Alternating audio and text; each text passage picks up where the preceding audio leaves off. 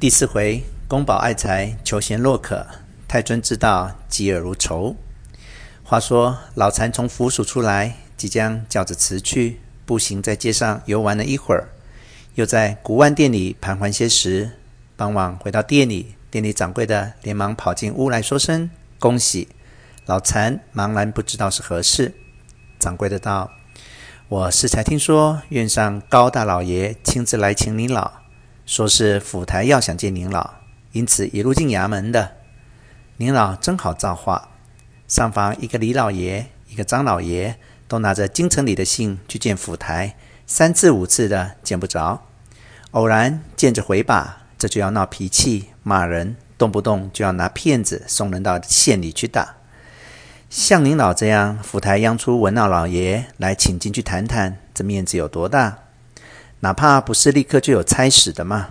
怎么样不给您老道喜呢？老残道：“没有的事，你听他们胡说呢。高大老爷是我替他家医治好了病。我说府台衙门里有个珍珠泉，可能引我们去见识见识。所以今日高大老爷偶然得空来约我看泉水的，哪里有府台来请我的话？”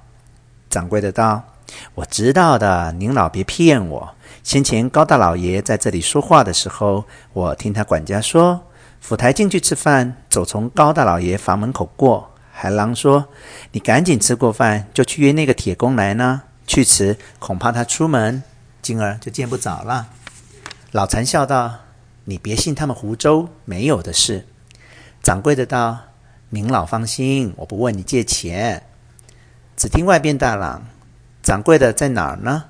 掌柜的慌忙跑出去，只见一个人戴了亮蓝顶子，拖着花翎，穿着一双抓地虎靴子，紫泥夹袍，天青哈喇马褂，一手提着灯笼，一手拿了个双红名帖，嘴里喊：“掌柜的呢？”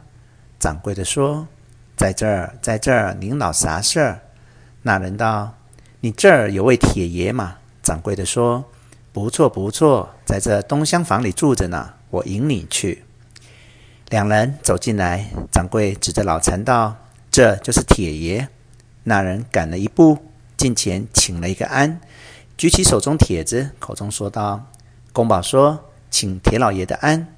今晚因学台请吃饭，没有能留铁老爷在衙门里吃饭，所以叫厨房赶紧办了一桌酒席，叫立刻送过来。”公保说：“不重吃，请铁老爷格外包涵些。”那人回头道：“把酒席抬上来。”那后边的两个人抬着一个三屉的长方台盒，揭了盖子，头屉是叠着小碗，第二屉是燕窝、鱼翅等类大碗，第三屉是一个烧小猪、一只鸭子，还有两碟点心。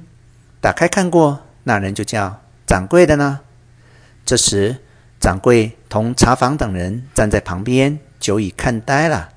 听叫，忙应道：“啥事儿？”那人道：“你招呼着送到厨房里去。”老禅忙道：“公保这样费心是不敢当的。”一面让那人房里去坐坐吃茶，那人再三不肯。老禅故让那人才进房，在下手一个机子上坐下，让他上炕，死也不肯。